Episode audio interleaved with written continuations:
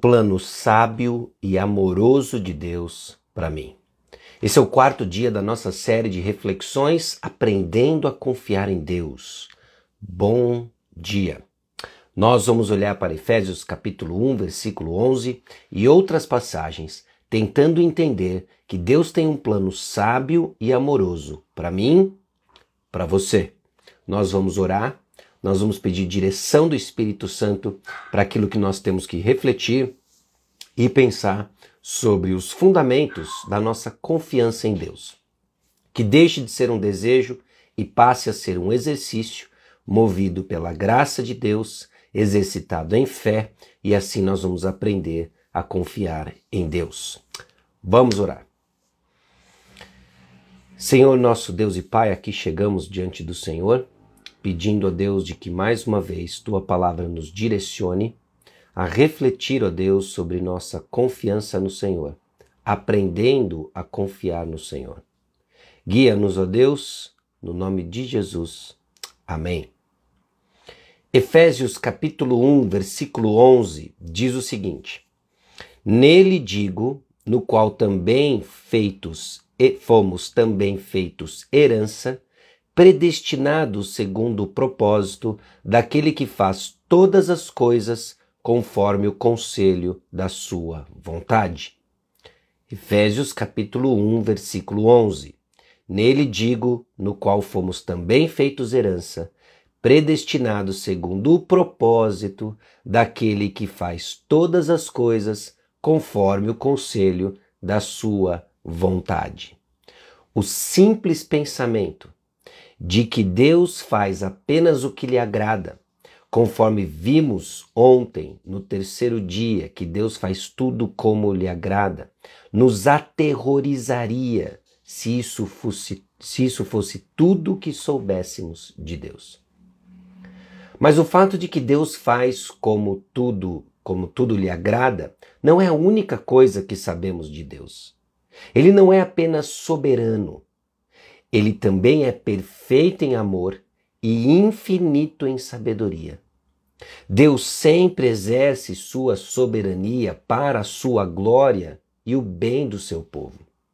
E aqui entra algo que é clássico, inclusive se você é familiarizado com o material do Jerry Bridges, que é de não separarmos a soberania de Deus da sua sabedoria e do seu amor. Bom, a resposta a tudo isso, ao nosso conflito de não termos nossa confiança no Senhor como uma mera reflexão fria e distante, é o fato de que Deus tem um propósito e um plano para você. E Ele tem o poder de realizar esse plano. Não só é um plano soberano e que tudo faz como lhe agrada, como também é um plano sábio, amoroso e ao qual ele tem poder de exercitar. Uma coisa é saber que nenhuma pessoa ou circunstância pode nos tocar fora do controle soberano de Deus. A outra ainda é perceber que nenhuma pessoa ou circunstância pode frustrar o propósito de Deus para nossas vidas. O propósito primordial, principal de Deus para todos os crentes é nos conformar à imagem e semelhança de Jesus. Romanos capítulo 8, versículo 29 diz: Aqueles que dantes conheceu, também os predestinou para serem conformes à imagem de seu filho. No final é o que Deus usa. Deus usa todas as coisas para o nosso bem, e esse bem é justamente isso: nos conformar à imagem de Jesus. Ele tem um propósito específico para cada um de nós, que é seu plano único e feito sob medida para nossa vida individual. Efésios capítulo 2, versículo 10 diz o seguinte: Somos feitura dele, criado em Cristo Jesus, para boas obras, as quais Deus de antemão preparou para que andássemos nelas. Deus confeccionou, preparou e está administrando, de acordo com seus propósitos, as boas obras que Ele quer que eu e você andemos. Boas obras que Ele preparou que, uma vez salvos, alcançados pela tua graça e respondendo com fé, andemos. Esse é o propósito de Deus que tem a ver com a sua santificação, você crescendo à imagem e semelhança de Jesus Cristo.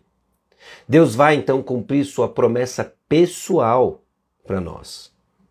Era a certeza que Davi tinha no Salmo 138, versículo 8: O Senhor cumprirá o seu propósito para mim. Ou na revista atualizada, o que a mim me concerne, o Senhor levará a bom termo. Sabemos que Deus está dirigindo nossas vidas para um fim último e porque sabemos que Ele é soberanamente capaz de orquestrar os eventos de nossas vidas para esse fim, podemos confiar nele. Deus está orquestrando todos os eventos, pequenos, triviais, grandes das nossas vidas para este fim, a glória dele que também é você ser transformado à imagem de Cristo Jesus. Ele é poderoso para orquestrar esses detalhes. Esses detalhes são orquestrados mediante sua sabedoria e o seu amor. Ele é infinitamente sábio, ainda que tenhamos dúvidas acerca dos planos de Deus, confiemos no caráter de Deus em sua sabedoria. Então, porque ele é poderoso, sábio, amoroso, soberano sobre essas pequenas e grandes circunstâncias, nós vamos confiar nele. Podemos confiar a Ele não apenas o resultado final de nossas vidas, mas também os eventos e circunstâncias intermediárias que nos levarão a esse resultado. Nós vamos confiar nessas circunstâncias intermediárias, sabendo sim de que elas nos levam ao resultado que Deus disse que é bom, você parecido com Cristo. Parênteses. A melhor coisa que pode acontecer com você. A melhor coisa que pode acontecer comigo. E essa declaração eu digo pela fé e muitas vezes reconheço que minha experiência está distante disso. É sermos parecidos com Jesus. Essa é a melhor coisa que pode acontecer conosco. Essa é a melhor coisa que pode acontecer conosco porque está vinculado ao propósito para o qual nós fomos criados e redimidos sermos parecidos com Cristo Jesus.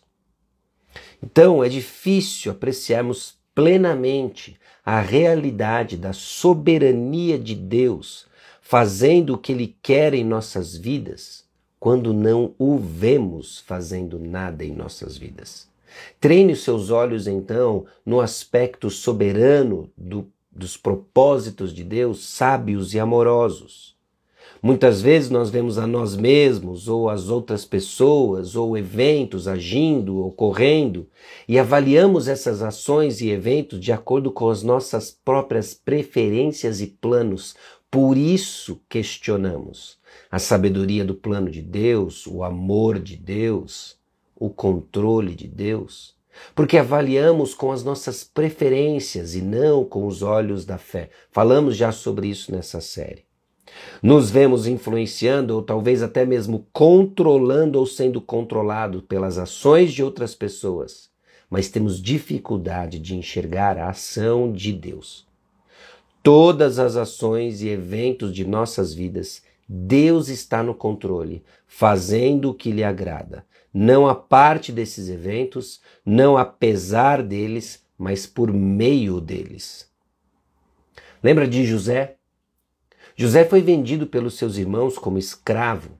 Esse foi um ato ruim, pecaminoso, maligno.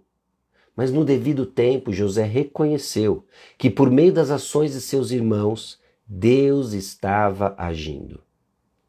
José então poderia dizer claramente, olhando nos olhos dos irmãos dele: Não foram vocês que me enviaram aqui, mas Deus. Gênesis 45, versículo 8. José reconheceu então a mão de Deus em sua vida, dirigindo soberanamente todos os eventos para realizar o seu plano em seu favor.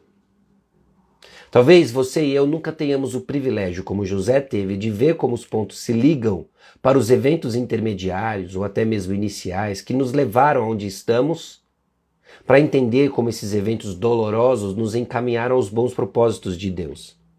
Mas o plano de Deus para nós não é menos firme e seu resultado não menos certo do que o plano de Deus para José.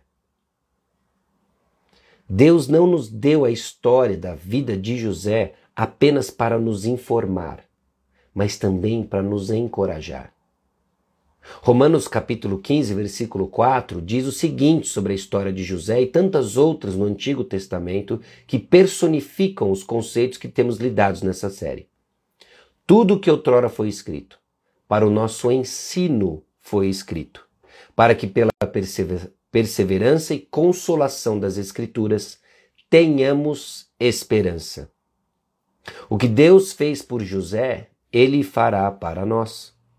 Mas para obter conforto e encorajamento dessa verdade que Deus proveu, devemos aprender a confiar nele. Devemos aprender a andar, como disse Paulo, pela fé, não pelo que enxergamos. E assim, de acordo com 2 Coríntios, capítulo 4, versículo 18, não olhamos para as coisas que se veem, mas para as que se não veem, pois as coisas visíveis são transitórias, mas as invisíveis são eternas. Podemos confiar em Deus, podemos e devemos aprender a confiar em Deus, porque Deus tem um plano sábio e amoroso para você, por você, que culmina em Cristo Jesus. A certeza então que temos não é porque vamos fazer sentido de todos os pontos e ações intermediárias dolorosas que nos levam até determinada circunstância ou situação, condição, como aconteceu com José. Mas porque entendemos que em Cristo Jesus já somos perfeitamente abençoados, que a soberania de Deus manifesta o seu amor e a sua sabedoria por nós em Cristo Jesus. Que Deus nos abençoe. Que Deus nos abençoe a crescer no entendimento do plano sábio e amoroso de Deus por nós. E assim vamos fazer sentido de ações dolorosas, ainda que envolvam pessoas contra nós, na certeza de que todas elas nos guiam e nos amparam.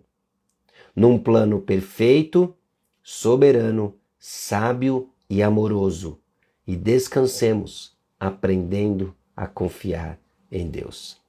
Que você tenha mais um dia confiante de que Deus segue no controle, controlando pequenas e grandes circunstâncias, no seu propósito já revelado para nós de nos transformar à imagem de Cristo e assim confiemos no teu plano soberano, sábio e amoroso.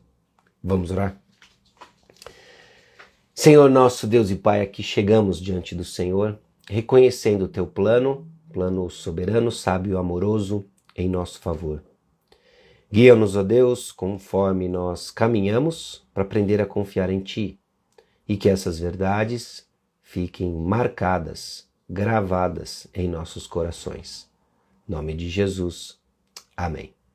Deus abençoe o seu dia, seu final de semana. Nos vemos terça-feira, às seis e meia, se Deus quiser, para darmos continuidade à nossa série aprendendo a confiar em Deus.